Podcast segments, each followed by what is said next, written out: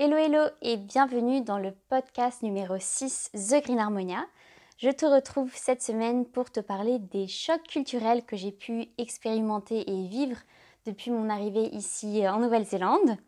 Alors euh, on peut s'imaginer que la culture néo-zélandaise se rapproche de celle un peu britannique euh, euh, ou alors que voilà ça change pas énormément de ce qu'on a l'habitude du moins en France d'où je viens. Mais au final, c'est vrai qu'il y a plein de petites différences. Et sans plus tarder, donc je t'introduis la première, c'est vraiment, euh, ben moi comme je suis assistante de français, c'est lié aux uniformes, aux écoles du non mixte. Et ben en fait, c'est vraiment des, robes super longues, des jupes super longues qui vont jusqu'aux pieds pour les filles et des pantalons euh, pour les garçons. Donc c'est vrai que ça fait très genré euh, et ça, ça, ça, ne cesse de me surprendre, même si je, je, travaille dans deux écoles, à chaque fois tous les jours je me dis waouh. Et aussi, petite anecdote à ce sujet, c'est que, donc là on est en plein hiver, j'habite à Christchurch, et, euh, et c'est vrai qu'il fait un peu froid, et je voyais donc des élèves toujours en short. Donc voilà, je, disais rien jusqu'à ce qu'un jour il fasse très froid et j'aurais demandé bah, pourquoi vous portez des shorts? Et en fait, c'est là qu'ils m'ont tout simplement dit que euh, bah, c'était obligatoire, très tout simplement. C'était euh, obligatoire sans plus donner de raison. Ils n'ont pas du tout l'air de s'en plaindre, c'est ça qui est très drôle. Euh, j'ai l'impression que les Néo-Zélandais ne sont pas très dans la contestation. Mais voilà, enfin, il n'y est pas le fait qu'ils avaient froid et que du coup, en fait, c'est uniquement les années, euh, donc l'équivalent des années première et terminale en Nouvelle-Zélande, qui ont le droit de porter des pantalons. Et avant ça, ben, c'est le short obligatoire. Et quand je dis short, c'est vraiment bien 5 cm au-dessus du genou. Donc voilà, tu as bien les jambes à l'air quand même. Voilà, voilà. Ensuite, du coup, le deuxième choc culturel que j'ai eu, c'est vraiment concernant les personnes qui marchent à pied. À, pied, bah oui, à pied et pieds nus. à pied, on a, quand même beaucoup de piétons en France et il y en a sans doute bien plus en France qu'en NZ. Mais en fait, en Nouvelle-Zélande, euh, il y a beaucoup de personnes qui marchent pieds nus. Et c'est vrai que je me demandais vraiment enfin, comment c'était possible parce que du coup enfin, le sol n'est pas propre et même dans les magasins, les enfants. Et récemment, c'est bien drôle, j'ai vu une youtubeuse du coup néo-zélandaise qui expliquait que c'était tout simplement parce que c'était très, il y avait très peu de probabilité de trouver des glaces par terre et que c'était relativement propre. Bon après, enfin moi je mets une petite réserve là-dessus parce que je fais du vélo et j'ai souvent vu du verre par terre. Mais sans doute dans l'ensemble ça devrait le faire, enfin ça doit le faire parce que tu vois quand même même en hiver beaucoup de personnes qui se trimballent à pieds nus j'allais dire pied de nouveau, des pieds nus euh, dans la rue comme si en fait ben, on, était à la plage quoi. Donc c'est très drôle.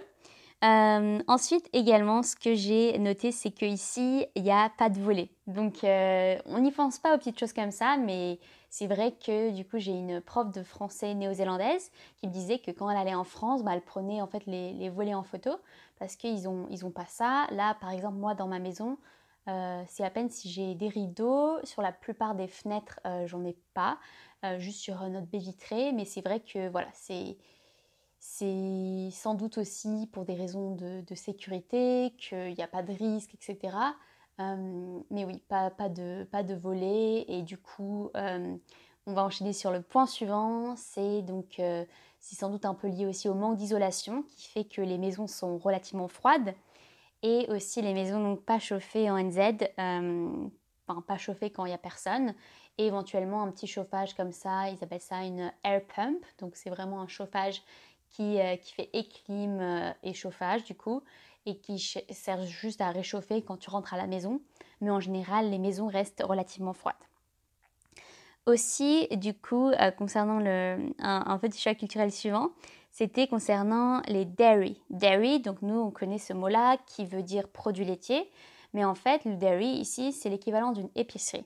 Donc en ce moment, j'ai voyagé avec, enfin, je, viens de rentrer de deux semaines de voyage dans le Northland et dans l'île du Nord avec ma petite sœur.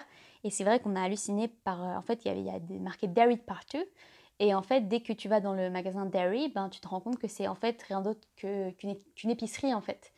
Euh, donc euh, voilà, c'est assez curieux à ce niveau-là. Et du coup, ben, voilà, c'est sans doute aussi lié au fait que la Nouvelle-Zélande est le premier producteur mondial de lait. Chose que je ne savais pas du tout. Ils produisent vraiment énormément pour l'Asie, principalement pour la Chine. Euh, et c'est assez surprenant aussi.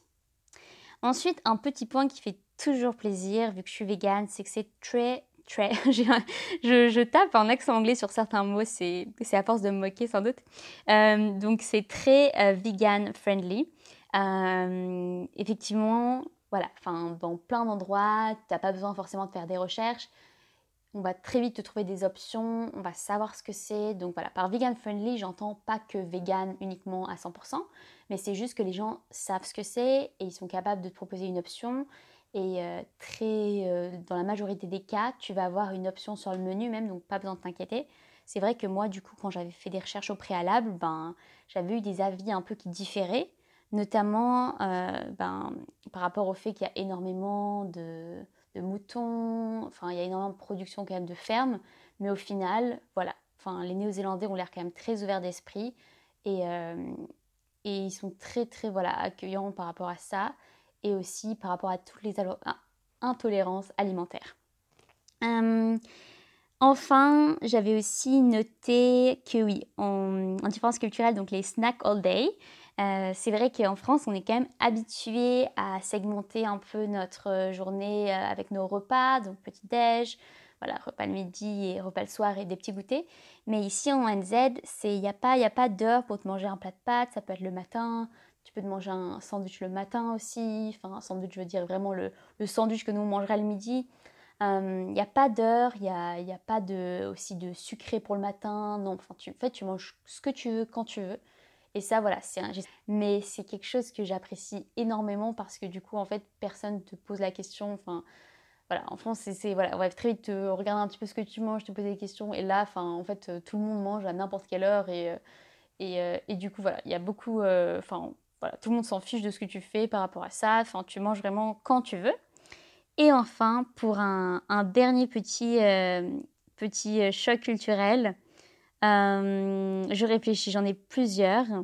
Bon, allez, je vais quand même introduire un nouvel élément qui va introduire en fait le podcast suivant, qui va être sur le yoga en NZ. Et c'est que j'ai écrit donc que c'est pas une touching culture. Ça veut dire qu'ils n'ont pas l'habitude de se toucher. Par exemple, quand tu vas dire euh, bonjour à quelqu'un, euh, tu vas non seulement bien sûr pas lui faire la bise, mais en plus de ça, il n'y aura pas forcément d'accolade. Euh, il peut y avoir l'accolade, mais c'est pas du tout. voilà, c'est dans. en termes de pourcentage, je dirais que c'est peut-être dans 25% des cas, donc c'est pas du tout sûr.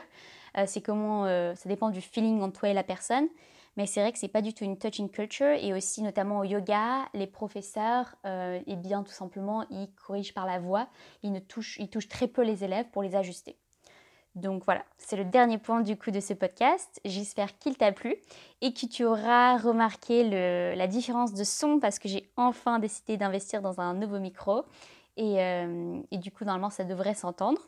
En tout cas, c'était un plaisir et je te dis à très bientôt pour un nouveau podcast. Ciao ciao